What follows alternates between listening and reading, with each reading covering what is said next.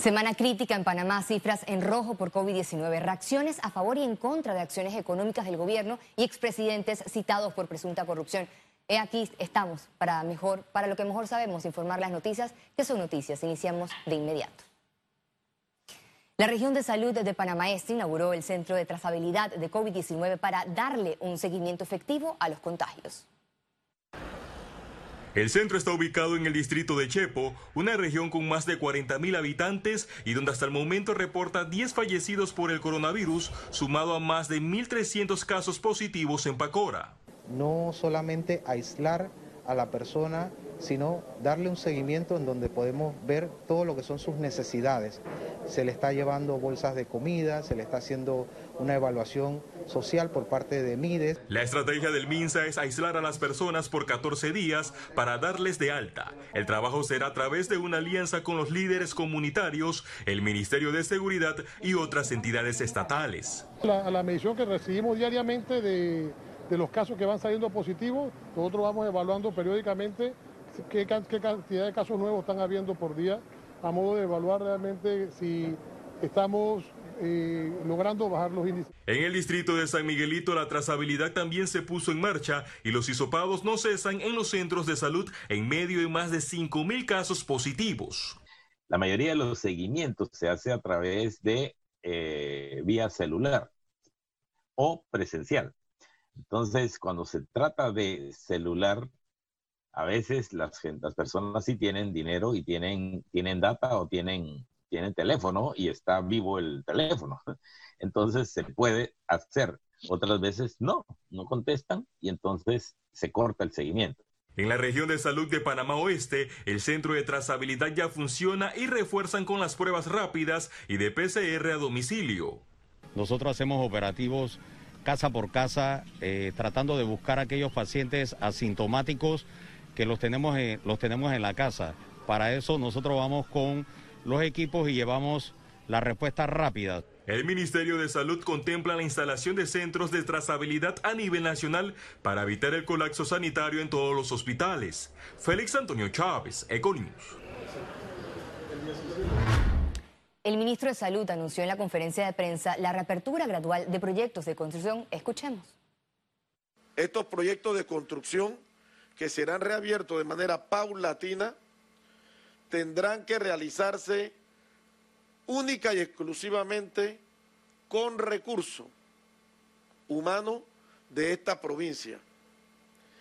Y el recurso humano calificado que se necesite traer de la capital hacia allá, entonces deberán de someterse a una serie de pruebas de tal manera que garanticen por el momento de que no transmitan el virus hacia áreas del interior.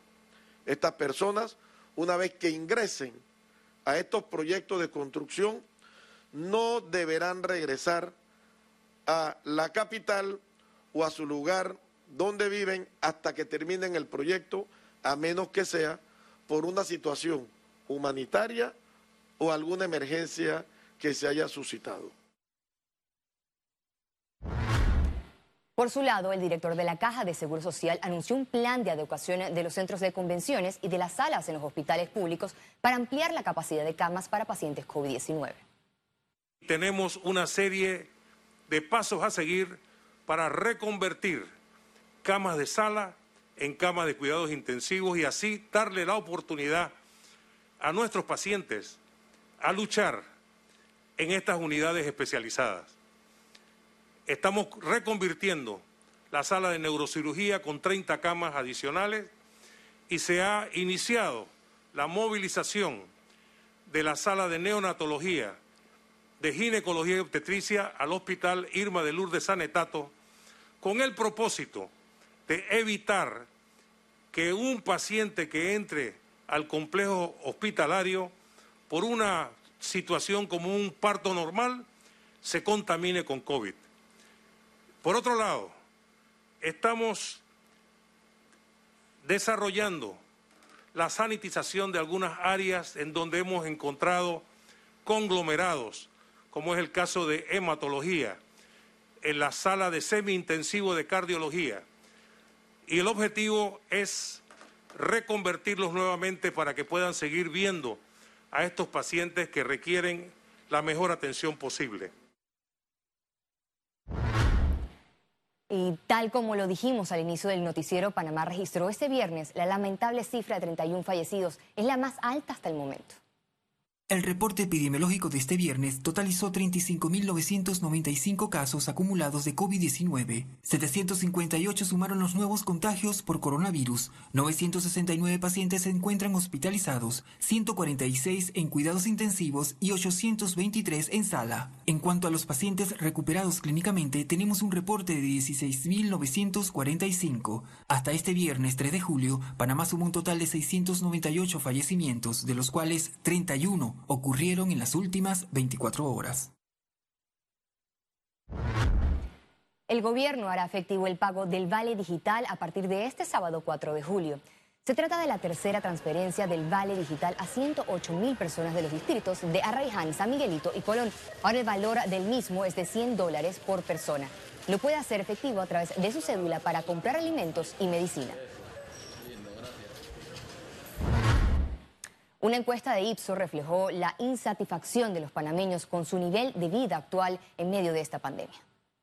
Nosotros evaluamos los mismos datos con el resto de la región, donde encontramos que en vez de ser 6 de cada 10 los que se encuentran insatisfechos, son 4 de cada 10. Una diferencia de dos personas en el total de, de la muestra eh, para, para, hacer esta diferencia significativa para Panamá, donde estamos más insatisfechos y por supuesto, más allá de, de lo que uno no puede hacer por motivos del coronavirus, hay consecuencias que tienen que ver con eh, un ingreso reducido y por otro lado, una capacidad en consecuencia de consumo menor.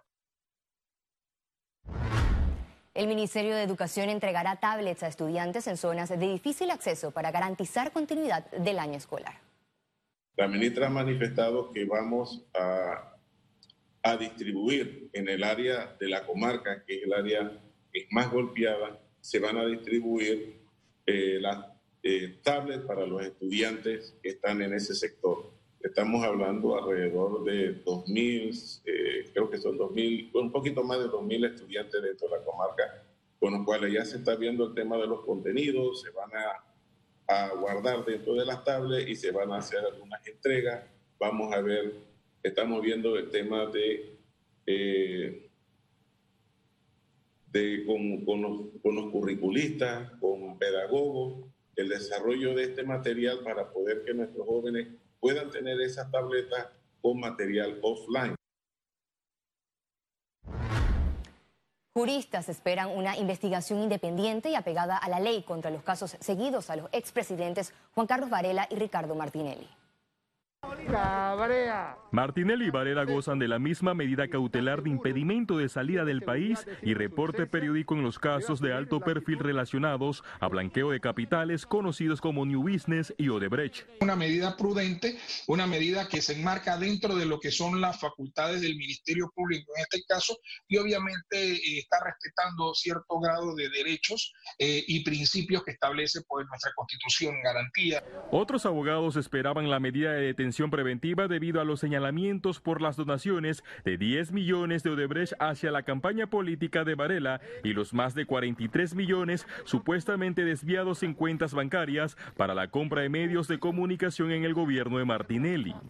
Por casos menores hemos visto eh, algunas medidas que se han adoptado. Las visitas a la Fiscalía Especial Anticorrupción y a la Fiscalía contra la Delincuencia Organizada apenas comienzan a tomar forma para los expedientes, donde el Ministerio Público deberá comprobar la existencia de delitos. En el caso de uno de ellos, el expresidente Martinelli, ya pasamos por un momento en que eh, pues se escapó de la justicia panameña y, tuvo, y, y tuvimos que pasar por una vergüenza nacional de traerlo extraditado eh, después de un largo proceso. O sea, ya hemos vivido con él específicamente una situación en la cual él salió huyendo del país.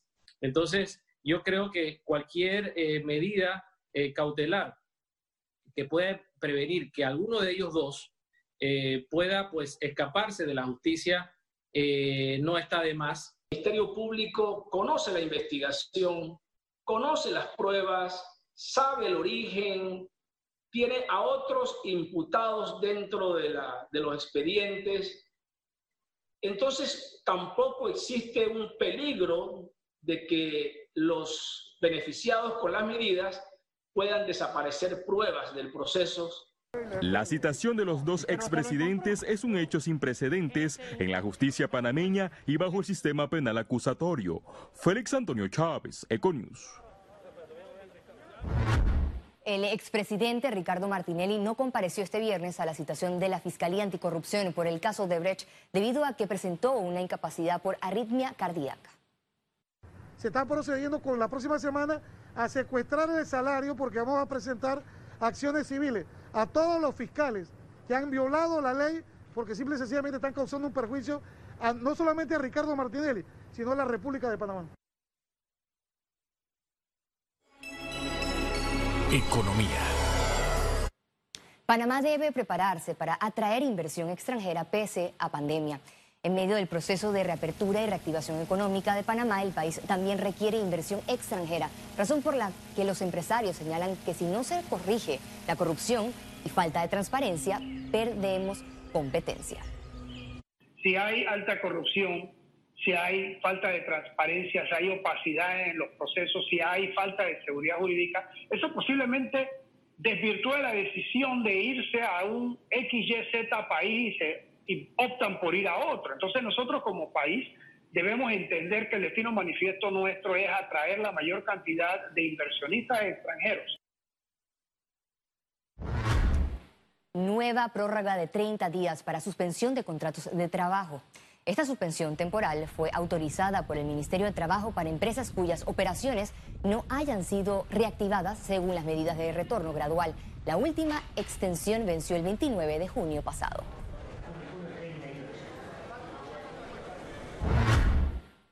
El productor panameño seguirá siendo la prioridad en esta gestión, aseguró el Ministerio de Desarrollo Agropecuario. La meta nuestra es seguir apoyando, seguir produciendo, cuidar a nuestros productores, cuidar el mercado nacional también para que nuestros productores puedan vender sus productos. Y bueno, nosotros hoy somos uno de los grandes clientes que tiene el sector agropecuario, precisamente para poder conformar esas bolsas de alimento y llevarlas a las comunidades más necesitadas. Desde este viernes 3 de julio, los precios de los combustibles registraron un alza respectivamente. A continuación, el detalle.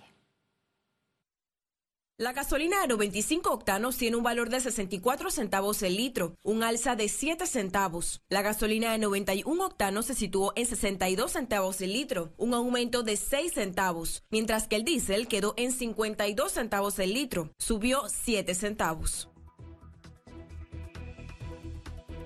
Al regreso, internacionales. Y recuerde, si no tiene oportunidad de vernos en pantalla, puede hacerlo en vivo desde su celular a través de una aplicación destinada a su comodidad. Es Cable Onda Go. Solo descárguela y listo, ya venimos.